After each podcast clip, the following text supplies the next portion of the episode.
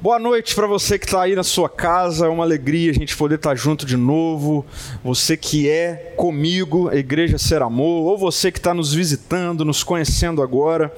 É muito bom receber todos vocês, saber que todos vocês estão aí do outro lado, enquanto eu estou aqui ah, com muito carinho, muito zelo, compartilhando algo para o seu coração nessa noite. Eu quero orar com você. Senhor, obrigado porque podemos, mesmo de forma online, porém real, estarmos juntos como igreja. Obrigado porque a tua palavra nos alcança, ah, alcança os nossos corações e as nossas mentes, e nós queremos, de forma é, obediente, submissa e reverente à tua palavra, a colocarmos à disposição do agir do Senhor em nós nessa noite.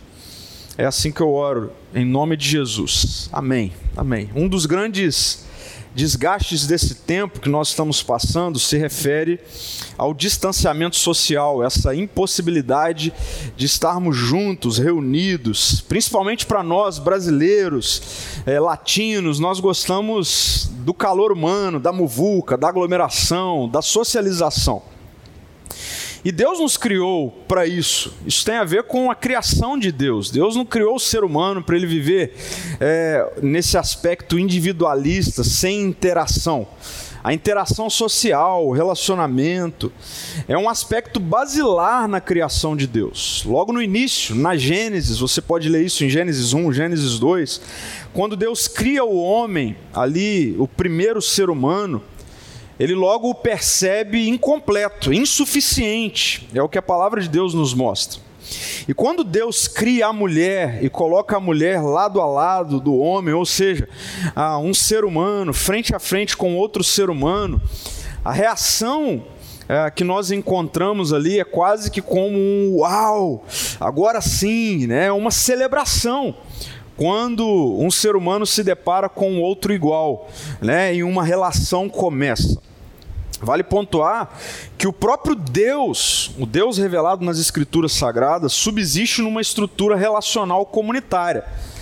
A Santa Trindade, o Pai, o Filho o Espírito Santo, é uma comunidade relacional, um único Deus que subsiste em três pessoas. Por isso, ao criar a humanidade, como a Bíblia diz, a sua imagem e semelhança, não faria nenhum sentido Deus que subsiste comunitariamente criar um indivíduo que não exista comunitariamente. O problema é que nós chegamos em Gênesis 3.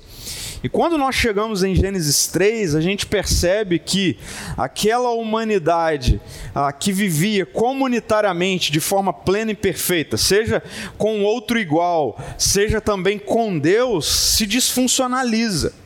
E disfuncionaliza também o relacionamento. Essa é, é a percepção é, logo que nós nos deparamos com o relato da queda, que o relacionamento se tornou disfuncional.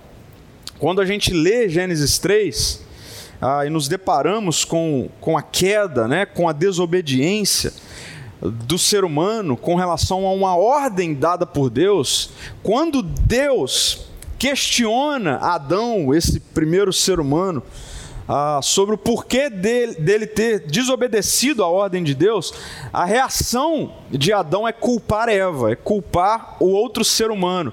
Então a gente já percebe que logo que a queda ah, passa a ser parte do ser humano, há uma disfuncionalidade relacional, essa sendo expressa, no caso, nessa dimensão da culpa, de culpar o outro. E aí você vai ver que a partir disso nós encontramos né, outros tipos de desgastes, e aí a violência, a morte, né, a, a, a, de fato o assassinato, enfim, tudo em decorrência do pecado que também afeta a maneira do ser humano se relacionar com outro ser humano. E por que, que eu estou falando disso aqui? Porque muitos de nós, por termos sofrido decepções, frustrações, traições. A nossa reação tem sido, então, ao longo da nossa própria história pessoal, a de desistir de relacionamentos. ou a de abrir mão, de fugir de comunhão com o ser humano.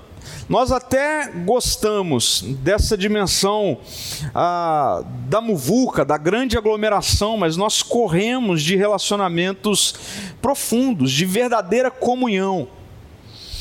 Então, sim, a gente não vê a hora de podermos voltar para a muvuca. Mas preste atenção nisso, e é muito importante logo de início eu dizer isso para você. Estar no meio de uma multidão, estar no meio de uma muvuca, de uma grande aglomeração, não supre a nossa necessidade por comunhão. Não supre a nossa necessidade por comunhão. E aqui eu quero entrar num dos assuntos mais falados nos últimos meses ou nas últimas semanas, que é a nossa necessidade e o nosso anseio por retorno a encontros presenciais. A possibilidade de novamente podermos nos encontrar presencialmente. E aí, falando especificamente de igreja.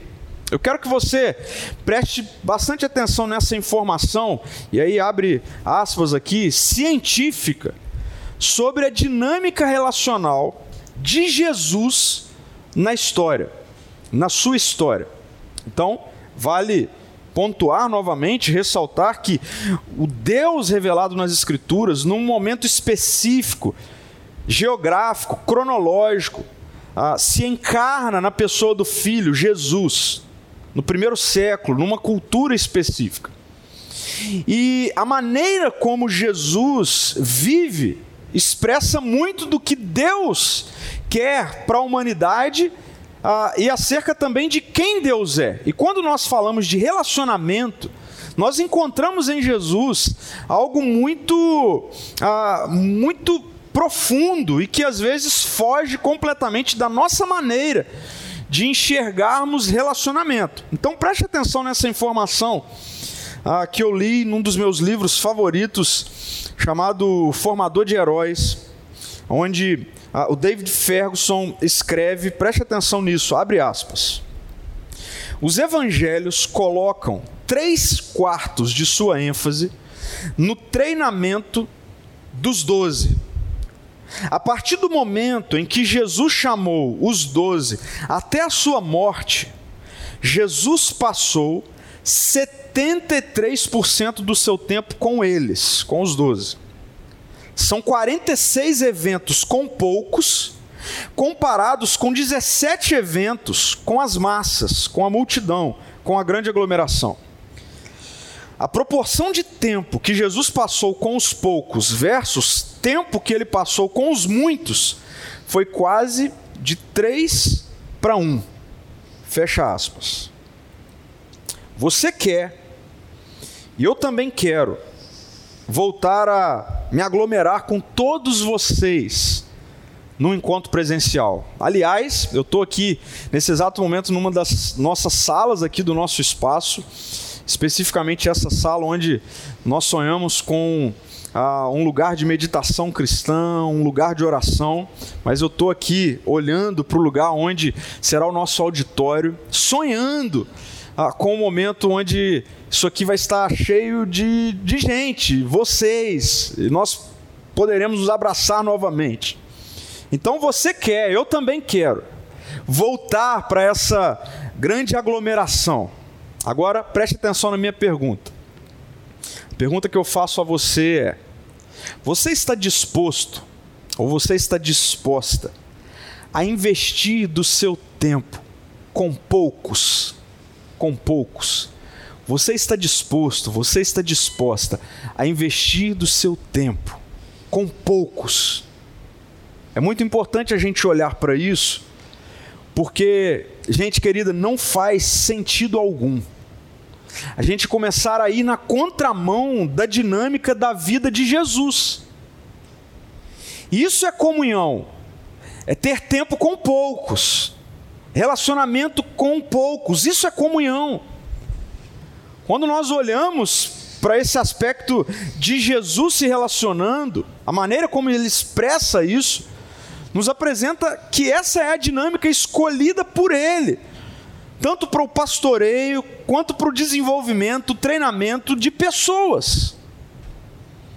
Porque existem coisas que só acontecem na comunhão.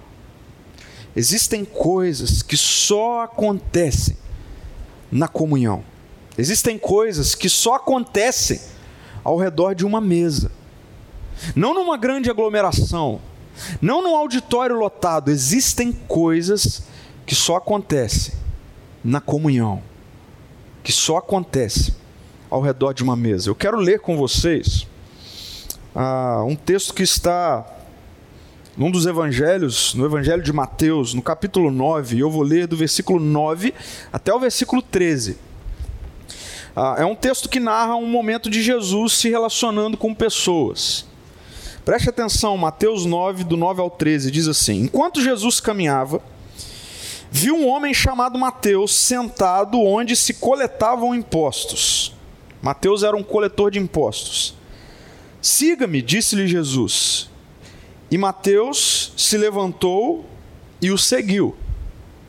Mais tarde, na casa de Mateus, Jesus e seus discípulos estavam à mesa, acompanhados de um grande número de cobradores de impostos e pecadores. Versículo 11: Quando os fariseus viram isso, perguntaram aos discípulos: Por que o seu mestre come com cobradores de impostos e pecadores, porque o seu mestre vai à mesa, ele se senta com cobradores de impostos e pecadores. Jesus ouviu o que disseram e respondeu: As pessoas saudáveis não precisam de médicos, mas sim os doentes. E acrescentou: Agora vão e aprendam o significado dessa passagem das Escrituras. Quero que demonstrem misericórdia e não que ofereçam sacrifícios Pois não vim para chamar os justos, mas sim para chamar os pecadores. Existem coisas que só acontecem ao redor de uma mesa. Coisas que só acontecem na comunhão. Que coisas são essas? Poderia listar ah, muitas coisas, mas eu quero ser bem objetivo aqui olhando para esse texto, para essa dinâmica relacional de Jesus e apontar para vocês pelo menos três coisas que só acontecem quando estamos em comunhão, quando estamos ao redor de uma mesa. Primeiro, verdadeiro acolhimento e cuidado só acontece na comunhão, só acontece ao redor de uma mesa. Verdadeiro acolhimento e cuidado só acontece na comunhão acolhimento e cuidado não acontece num ambiente de multidão. É impossível. Não acontece. E sabe, tem gente que, por uma cultura equivocada, religiosa, que há muito tempo vem alimentando isso, espera ser acolhido ou ser acolhida durante um encontro presencial, um culto presencial, num domingo à noite, numa igreja lotada. Tem gente que quer ser acolhido, acolhida, cuidado, cuidada nesse ambiente. Mas isso é impossível. E eu falo sem medo de errar, olhando para como Jesus acolhia e cuidava efetivamente das pessoas. Como nós lemos nessa constatação, por que não dizer científica, acerca de Jesus ter passado 73% do seu tempo com os poucos e não com uma multidão. Acolhimento e cuidado só acontece na comunhão. Na comunhão. Sempre que nós vemos Jesus acolhendo alguém, ele assim o faz de maneira muito específica e não genérica. E não genérica. Jesus ele não generaliza o cuidado, Jesus não generaliza o acolhimento, Jesus faz isso de maneira específica. Sabe por quê? Porque para acolher e para cuidar, efetivamente, é preciso tocar. Para acolher e para cuidar, é preciso chegar mais perto. É preciso romper a barreira da distância. É preciso estar por perto. Acolher e cuidar ah, requer conhecer, requer conhecimento. Acolher e cuidar requer ouvido atento, requer ouvir, requer sentar, requer sentir. É assim que acontece verdadeiramente o acolhimento e o cuidado. Vejam só como é interessante a maneira como Jesus expressa isso nesse texto aqui, ah, que nós lemos em Mateus. Eu quero destacar alguns versículos para você, para mostrar como o verdadeiro acolhimento e o cuidado só acontece na comunhão. Veja, mais tarde, é assim que começa o texto, na casa de Mateus, Jesus e seus discípulos estavam à mesa. Jesus e os seus discípulos estavam à mesa acompanhado dessas pessoas que Jesus queria acolher e cuidar. E aí, de repente, os fariseus, os mestres da lei, os religiosos da época de Jesus, aqueles que se sentiam superiores às pessoas, questionaram os discípulos de Jesus a, a, a, respeito do porquê Jesus come, presta atenção nessa expressão, porquê Jesus come, estar à mesa, com cobradores de impostos e pecadores. E aí Jesus ouve isso e diz o seguinte: as pessoas saudáveis não precisam de médicos, mas sim os doentes. Com essa resposta, Jesus deixa claro que é só quando estamos à mesa, é só quando estamos perto, é só quando nós temos a coragem de tocar, que nós verdadeiramente acolheremos e cuidaremos das pessoas. Então, irmãos, irmãs, amigos, amigas, eu eu amo. Eu não vejo a hora. A saudade tem dia que é quase insuportável de poder estar novamente reunido com vocês num culto presencial. A gente está preparando tudo aqui com muito carinho ah, para que logo possamos estar juntos, mas verdadeiro acolhimento e cuidado não acontece ah, em uma hora, uma hora e meia, ah, de um dia na semana, de um culto, onde vamos estar juntos com 100, 150, 200 pessoas. Não acontece. E Jesus nos mostra que não é para ser assim. Segundo, Existem coisas que só acontecem ao redor de uma mesa, existem coisas que só acontecem na comunhão. Verdadeira e efetiva transformação só acontece na comunhão. Verdadeira e efetiva transformação só acontece na comunhão. Quero ler com você o versículo 9 e o versículo 13, que diz assim: Enquanto Jesus caminhava, viu um homem chamado Mateus sentado onde se coletavam impostos. Siga-me, disse-lhe Jesus. E Mateus se levantou e o seguiu. E no final, no versículo 13, ou no final do versículo 13, nós lemos essa fala de Jesus: Pois não vim para chamar os justos, mas sim os pecadores. Por que, que Jesus veio? E por que, que Jesus chama pessoas para andar com Ele? Por que, que Jesus vai ah, com coragem à mesa com publicanos e pecadores? E aqui eu quero destacar a figura de Mateus, um dos discípulos, um dos doze, que Jesus passa por ele e o convida a se tornar um discípulo próximo, um seguidor, um aluno. Mateus é alguém na sua cultura, na sua época, que é visto como a escória da sociedade judaica. Mateus é, é visto como um impostor, como um traidor do seu povo, porque ele trabalha para os romanos, coletando impostos.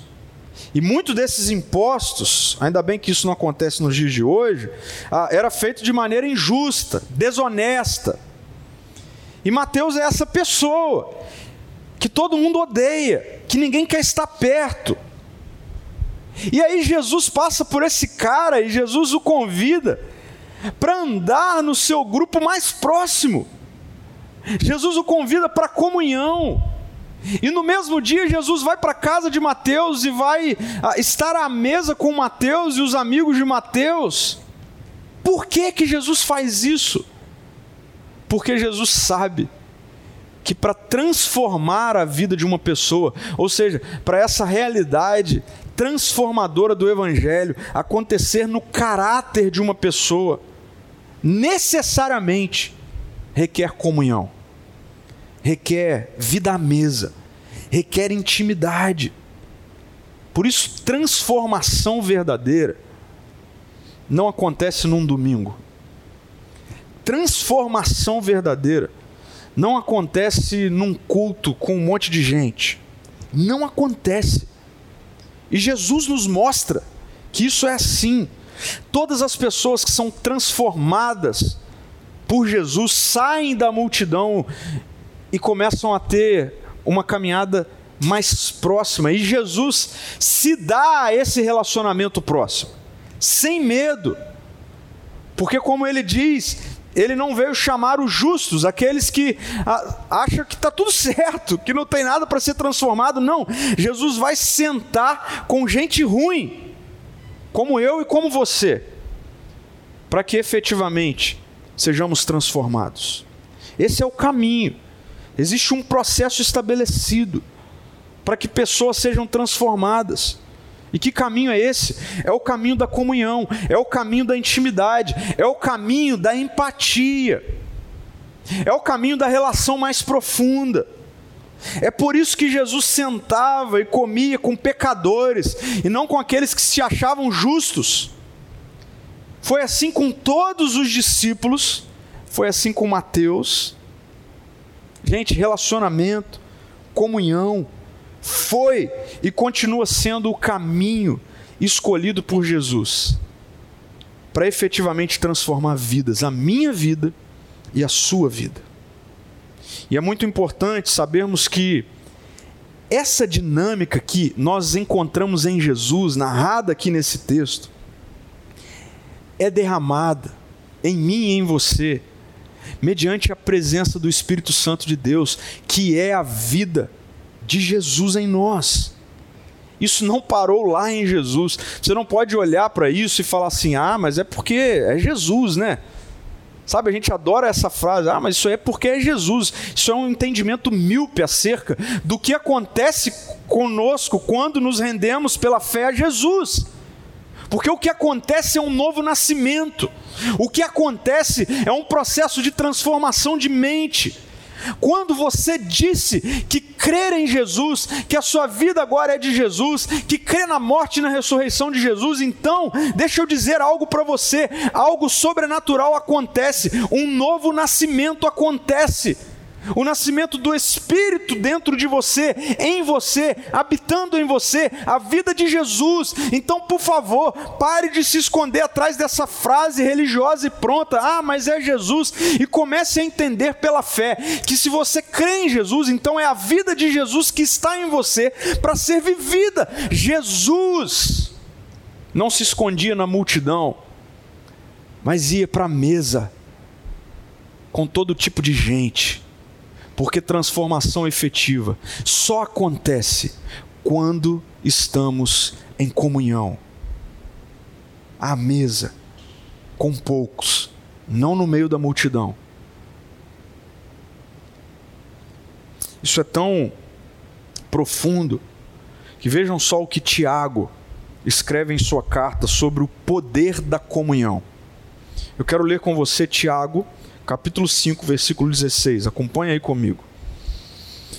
Confesse os seus pecados uns aos outros e orem uns pelos outros. Preste atenção nisso, para serem curados. A oração de um justo tem grande poder e produz grandes resultados. Ah, nós muitas vezes entendemos equivocadamente o que esse versículo aqui está trazendo para nós. E eu não vejo outra coisa a não ser o poder terapêutico da comunhão. O poder terapêutico de estar à mesa conversando, abrindo o coração. Algo que absolutamente não acontece quando estamos aqui num domingo, ah, cheio de gente, cantando, ouvindo uma mensagem. Não, não acontece. Sabe por que muitos de nós passamos uma vida inteira carregando lacunas no nosso caráter, carregando ah, estruturas no nosso caráter, ainda deformadas pelo pecado. Sabe por que muitos de nós ainda não experimentamos cura sobre áreas das nossas vidas que Jesus já derramou todas as possibilidades para serem curadas? E aí, mais uma vez, a gente gosta de usar a seguinte frase: Ah, porque tem coisa em mim que só vai ser curado quando Jesus voltar. Essa é também uma justificativa míope.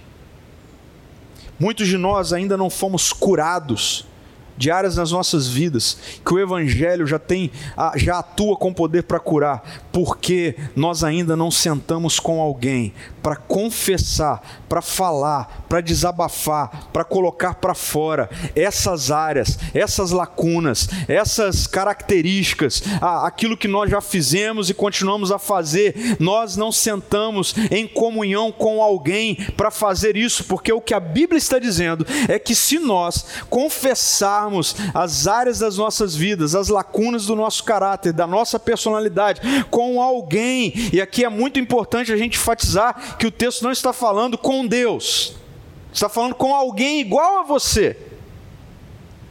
Porque às vezes nós ficamos assim, não, não, não, as áreas da minha vida, os meus pecados, as minhas dificuldades, eu confesso para Deus. Ok, tudo certo você fazer isso.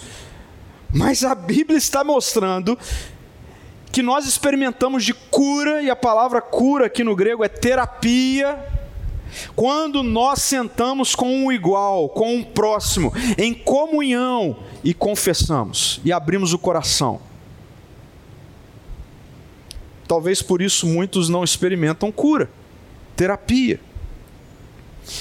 E o texto diz: a oração de um justo, e o justo aqui não é alguém que é perfeito, não é o pastor, ok? O justo aqui é aquele que foi justificado. Se você está em Cristo, você é um justo. E a sua oração por alguém pode gerar cura, terapia, transformações verdadeiras. Só acontece na comunhão. E por fim, das coisas que só acontecem ao redor de uma mesa, das coisas que só acontecem na comunhão, talvez essa vai te causar surpresa a verdadeira intimidade com Deus. É isso mesmo. A verdadeira intimidade com Deus só acontece na comunhão com o próximo. A verdadeira intimidade com Deus só acontece na comunhão com o próximo. O que Jesus estava fazendo na casa de Mateus, com Mateus e com os amigos de Mateus, sabe o que, que reflete? reflete a intimidade que Jesus tem com o Pai. Reflete a intimidade que Jesus mantinha com o Pai. É por isso que Jesus estava ali. E a gente sabe disso porque, por outras vezes nos evangelhos, nós encontramos momento em que alguém pede para Jesus fazer alguma coisa e Jesus diz assim: Não, eu não vou fazer. Mas por que você não vai fazer? A resposta de Jesus é: Porque eu só faço aquilo que eu vejo o meu Pai fazendo. Então, eu vou repetir para você. O que Jesus estava fazendo na casa de Mateus, com Mateus, com os amigos de Mateus, reflete a intimidade que Jesus mantinha com o Pai.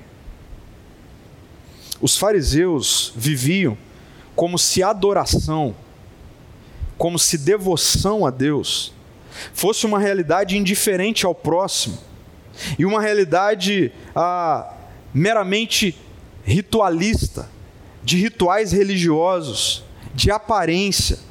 E Jesus vai mostrar para a gente que não é assim. Eu quero ler com você a primeira parte do versículo 13, quando o texto diz assim: Jesus diz: Agora vão e aprendam o significado dessa passagem das Escrituras. E aí Jesus cita uma passagem das Escrituras que é: quero que demonstrem misericórdia e não que ofereçam sacrifícios. Quero que demonstrem misericórdia e não que ofereçam sacrifícios. Sabe o que Jesus está fazendo aqui? Virando de ponta cabeça a estrutura religiosa da época. O que Jesus está fazendo aqui é mostrando que, preste atenção nisso, adoração a Deus, devoção a Deus, reverência a Deus, obediência a Deus, amor a Deus, tem muito mais a ver com relação com o próximo do que com rituais e sacrifícios religiosos.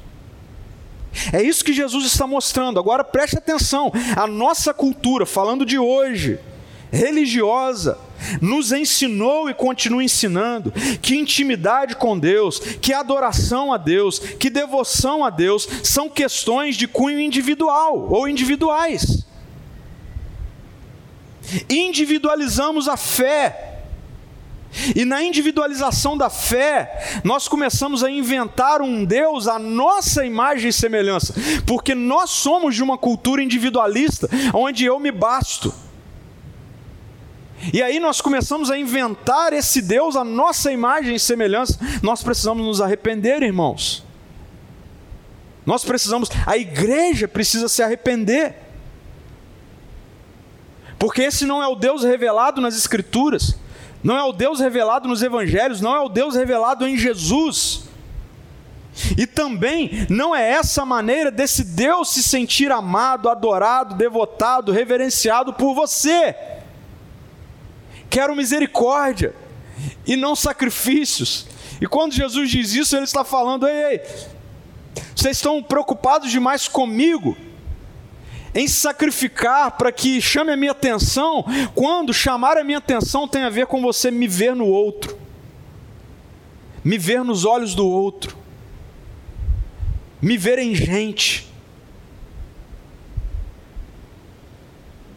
Se segura aí. O Deus que achamos que fica feliz, preste atenção. O Deus que achamos que fica feliz com a gente por estarmos separando um dia na semana para irmos a um culto, a um lugar, ir lá, cada indivíduo, levantar sua mão, orar, cantar e etc. Na verdade, se sente mesmo amado, adorado e devotado quando nós direcionamos a nossa adoração, a nossa devoção a Ele olhando para o outro, na comunhão com o outro, na comunhão uns com os outros. Vejam esse texto da primeira carta de João, no capítulo 4, versículo 20 e 21. Se alguém afirma, amo a Deus, mas odeio seu irmão, é mentiroso.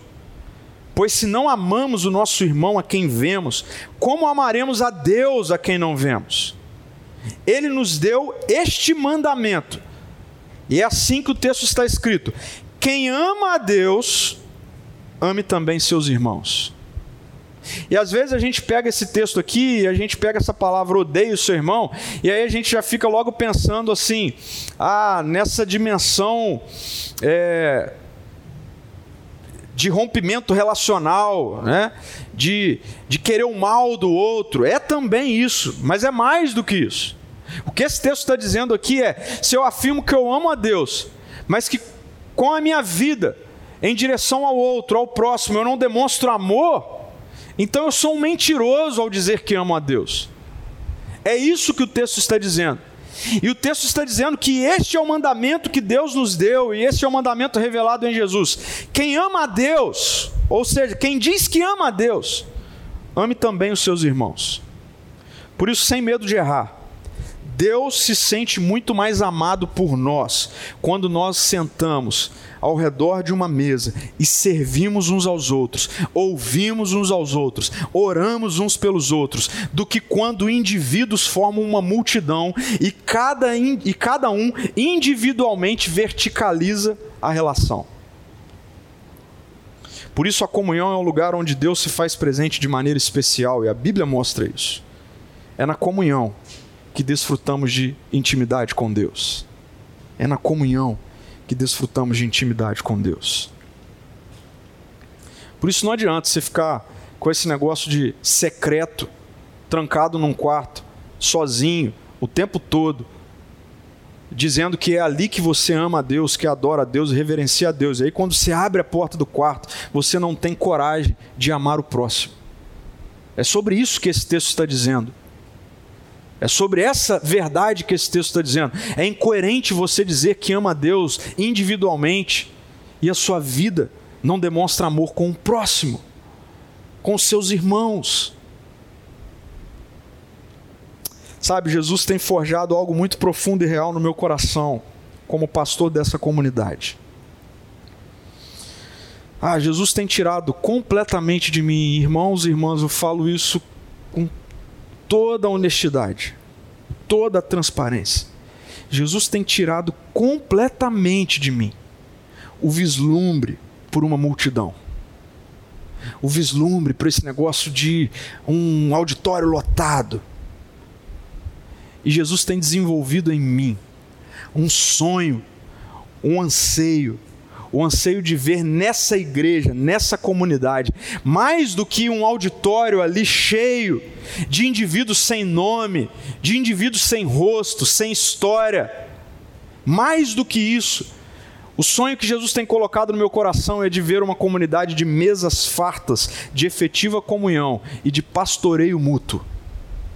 E quando eu falo de pastoreio mútuo, eu preciso falar de mim, porque eu sou pastor. Irmãos, irmãs, eu preciso falar especificamente sobre algo também muito verdadeiro aqui. Isso talvez vale para você que já está com a gente há mais tempo, para você que está chegando agora, não esperem de mim um pseudo pastoreio. E eu vou explicar o que eu estou chamando de pseudo pastoreio. O pseudo pastoreio, ou seja, o pastoreio mentiroso, o pastoreio superficial, vive a partir de algumas utopias. Primeiro, a utopia do controle de tudo e de todos a utopia do controle de tudo e de todos. Não espere isso de mim. Tem muita gente, muitos líderes religiosos, muitos pastores, pastoras, enfim, nesse tempo aí, mais de um ano, onde não dá para ver quem é que está aí do outro lado, não dá mais para ver as pessoas perto, e essa coisa de ver as pessoas perto, às vezes cria essa falsa sensação de controle de tudo e de todos. E tem muita gente desesperada, porque há muito tempo não tem isso. Não esperem de mim a utopia do controle de tudo e de todos. Assim como não espere de mim a utopia do acolhimento de todos. Eu já falei de acolhimento aí acima. Porque acolher para mim não é quando a gente voltar para um culto presencial, eu falar com cada uma das pessoas na porta da igreja. Para mim não é isso que é acolhimento. Por isso, assim, desde já, não adianta você ficar chateado ou chateada comigo num domingo porque ah, o pastor não veio falar comigo. É verdade.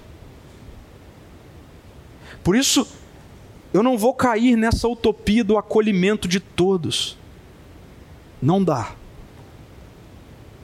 Não dá para cair na utopia da intimidade com todos e para todos. Não dá. E a gente vê isso em Jesus.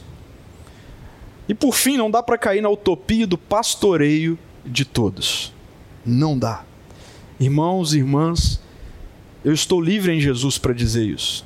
E como é bom, vocês não têm ideia do como é libertador poder dizer isso e poder desfrutar dessa liberdade. O que vocês podem esperar de mim? Vocês podem esperar de mim zelo, profundidade na palavra, no ensino, naquilo que a Bíblia chama de equipar dos santos, treinar o povo de Deus. E na medida do possível, sempre estarei à disposição para sentar para conversar, para te aconselhar, para orar com você e por você, mas preste atenção nisso, nunca te enganando com a ideia de que a minha oração, o meu ensino, é mais ungido ou vale mais do que a de qualquer outra pessoa da nossa comunidade. Porque não é. Porque não vale. Na nova aliança, na vida de Jesus, em nós. Jesus quer uma comunidade de gente que cuide de gente, que se pastoreie mutuamente, não de pseudo pastoreio. Eu preciso ser pastoreado por você. É assim na comunidade dos discípulos de Jesus. Por isso, desconfie de qualquer coisa diferente disso, de qualquer ensino diferente desse. Quando eu falo isso, você desconfie com a Bíblia aberta. Pode desconfiar com a Bíblia aberta. O meu papel na Ser Amor é viabilizar comunhão, comunidade. Porque há coisas que só acontecem na comunhão. Acolhimento e cuidado só acontece na comunhão. Verdadeira transformação só acontece na comunhão. Intimidade com Deus só acontece na comunhão com o próximo. Com essa reflexão, eu quero te fazer um convite. Eu quero te convidar para viver essa experiência de ser verdadeiramente acolhido, acolhida e também de acolher. Eu quero te convidar para viver essa experiência de ser verdadeiro, transform, verdadeiramente transformado e transformada e também de ser usado e usada por Deus para transformar. Para você viver essa experiência de verdadeiramente amar e adorar a Deus enquanto você vive em comunhão com o próximo com o próximo. Hoje nós estamos efetivamente lançando a nossa temporada, que nós esperamos que seja definitiva, de grupos de vida à mesa. Nós estamos lançando hoje. E eu preciso só pontuar que, para nós, grupos de vida à mesa não é uma, uma estratégia de crescimento numérico, quantitativo da igreja, mas qualitativo, dentro de tudo que eu já coloquei aqui para você hoje. E essa é uma área, essa é uma ferramenta que nós estamos oferecendo para você que é da nossa comunidade. E para você que está chegando e já tomou a decisão de que essa é a minha comunidade, Jesus me trouxe para essa igreja, independente se nós nos conhecemos presencialmente ou não. Por isso, hoje, logo que acabar aqui o nosso encontro, você vai poder ver na descrição aí do YouTube, se você está vendo na TV, você vai precisar ir para o celular ou para o computador, melhor ainda para o computador. Já prepara isso aí. Você vai ver que tem um link. Na verdade, tem dois links abaixo. Um link é para você que é da cidade aqui, de Vila Velha ou da Grande Vitória, ok? Para você que é daqui. Você que é daqui, que é da nossa comunidade, que está chegando na, na, nossa comunidade, você vai entrar nesse link e você vai responder ali esse questionário. É pequenininho, você vai gastar cinco minutos para você se inserir nesse ambiente. E para você que é de outra cidade, outra região, estado, que tem feito contato, dizendo que também já se sente como alguém da Ser Amor, você vai entrar no link Grupos de Vida à Mesa na sua cidade. E você vai poder ver ali como isso pode acontecer na sua cidade.